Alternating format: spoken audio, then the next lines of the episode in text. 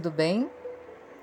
Considerando que a jornada que o meditador faz é aquela que parece abranger os mesmos espaços, mas a viagem é muito mais gradual e mais sob o controle do meditador.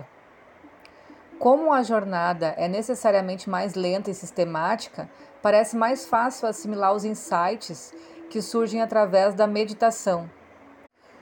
Muito mais orgânico, com a nossa própria capacidade de assimilar e digerir o que a gente recebe como insight, do que quando a gente usa algum psicotrópico. Na verdade, com o passar dos anos, esse tipo de integração parece ocorrer quase automaticamente de acordo com a taxa de mudança do sistema nervoso do meditador e do seu desenvolvimento psicológico. Como não há substâncias químicas envolvidas, na verdade, a meditação sistemática parece resultar numa tendência menor de usar meios químicos para alterar a consciência. A meditação é geralmente considerada como proporcionando uma viagem mais pura. Então, quem está ansioso aí para saber tudo rapidamente, para para pensar um pouquinho. É muito melhor a gente fazer dia a dia o nosso ritual de meditação. Com o passar dos anos, isso vai acontecer, o que a gente chama, já falei em vários áudios aqui, da meditação de 24 horas, ou seja, você está 24 horas presente no que está acontecendo, inclusive nos sonhos, como a gente já trabalhou com isso. E aí esses insights acontecem na hora, no momento que precisam acontecer. E tem pesquisas que mostram que quem pratica a meditação tem uma maior integração nas atividades da vida. Por exemplo, um estudo relata que 83% de um grande grupo de usuários de drogas que praticam esse tipo de meditação abandonaram o uso das drogas.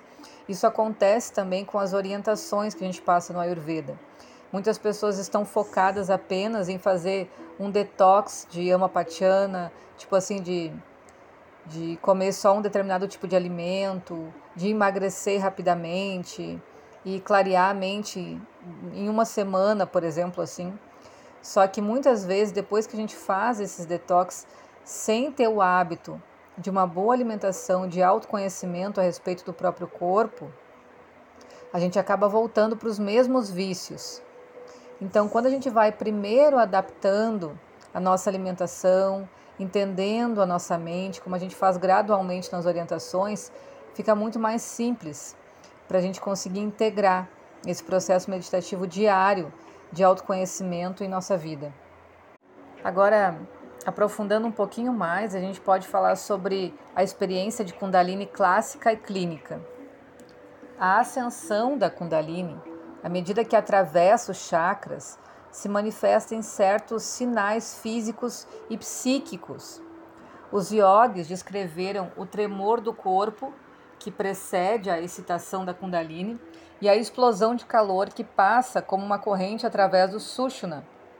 Durante a subida da Kundalini, são ouvidos sons internos, lembrando uma cachoeira, o zumbido das abelhas, o som de um sino, uma flauta, o tilintar de enfeites e assim por diante.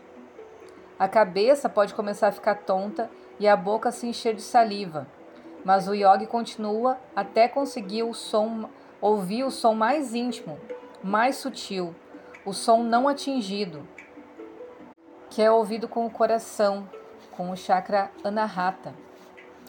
Em sua percepção de olhos fechados, o yogi visualiza uma variedade de formas, como ponto de luz, chamas, formas geométricas, que no estado final de iluminação se dissolvem em um brilho interno de luz pura, intensamente brilhante. Segundo os yogis que praticam o Kundalini Yoga, eles podem falar alguns sinais e sintomas que, que a gente pode experimentar quando pratica isso, né? Como, por exemplo, a sensação de arrepio na medula espinhal, sensação de formigamento por todo o corpo, peso na cabeça ou às vezes até tontura, riso ou choro automático e involuntário, ouvir ruídos incomuns, tendo visões de divindades ou santos.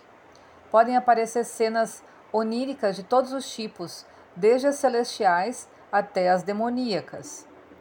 Fisicamente, a parede do abdômen pode tornar-se plana e ser puxada em direção à coluna. Pode haver diarreia ou prisão de ventre. O ânus se contrai. O queixo pode pressionar o pescoço. Os glóbulos oculares rolam para cima ou giram. O corpo pode inclinar-se para frente ou para trás, ou mesmo rolar no chão. A respiração pode ser contraída, parecendo às vezes cessar completamente, embora na verdade isso não aconteça, tornando-se apenas extremamente leve. A mente fica vazia e há uma experiência de ser uma testemunha do corpo. Pode haver uma sensação de prana fluindo no cérebro ou na medula espinhal. Às vezes há um canto espontâneo de mantras ou canções ou simplesmente ruídos vocais. Os olhos podem não abrir apesar dos esforços para abri-los. O corpo pode girar ou torcer em todas as direções. Às vezes, ele salta para cima e para baixo, com as pernas cruzadas, ou rasteja pelo chão como uma cobra. Alguns realizam asanas, conhecidas e desconhecidas. Às vezes, as mãos se movem em padrões de dança, mesmo que o meditador não saiba nada de dança. Alguns falam em outras línguas.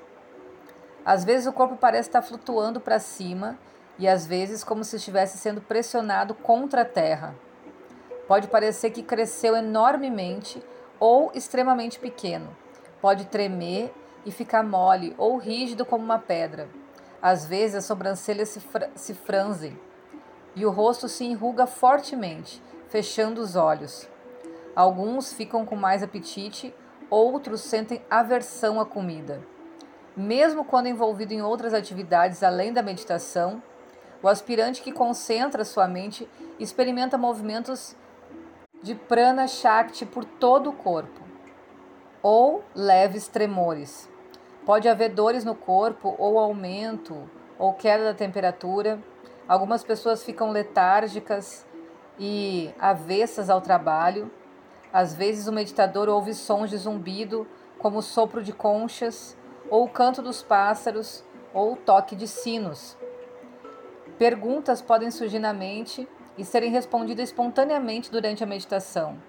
Às vezes a língua gruda no, no palato ou é puxada para trás em direção à garganta. A salivação aumenta ou até pode diminuir. A garganta pode ficar seca ou ressecada, as mandíbulas podem ficar cerradas, mas depois de um tempo elas reabrem. Pode-se começar a bocejar quando se senta para meditar, pode haver uma sensação de que a cabeça está separada do corpo e pode também sentir sem cabeça.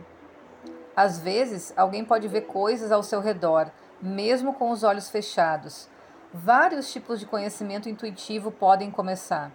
Pode-se ver a própria imagem, pode-se até ver o próprio corpo morto. Por todos esses sinais, pode-se saber que Kundalini Shakti tornou-se ativa. Nem todos experimentarão tudo isso ao mesmo tempo, né? ou essa a maioria desses sinais. A Shakti produz todas as experiências necessárias para o progresso espiritual do discípulo, de acordo com os seus sanskaras, ou padrões de hábitos formados por ações passadas. Swami Muktananda, um iniciado nessa prática, traz um relato para a gente ilustrar essas sensações. Então, quando ele teve o processo de excitação da Kundalini Muktananda, passou por uma experiência de extrema excitação sexual. Ele diz que cada dia trazia novos crias e novas experiências. Um dia, o corpo dele e os sentidos foram possuídos pelo desejo sexual. Ele estava meditando na cabana e, durante a meditação, viu a luz vermelha. Ele estava feliz então, no meio da meditação, veio um cria que foi totalmente humilhante. Todo o amor e embriaguez que ele sentia na meditação o deixaram.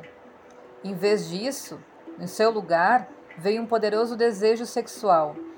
E ele não conseguia pensar em nada além de sexo. todo o corpo fervia de luxúria e não conseguia descrever a agonia que ele sentia no órgão sexual. Então ele decidiu tornar o corpo dele mais fraco e magro. Então ele parou de beber leite e reduziu a ingestão de água. Claramente a gente percebe que ele uh, propositalmente começa a reduzir o CAFA no corpo. E a gente já viu tanto que o CAFA tem essa energia sexual muito mais ativa do que outros doshas, né? Então, no próximo áudio a gente vai continuar falando da experiência dele. Mas eu quero parar aqui para a gente começar a estudar e pontuar como que a gente pode administrar os doshas no nosso corpo. Beijo, ótimos estudos e até mais!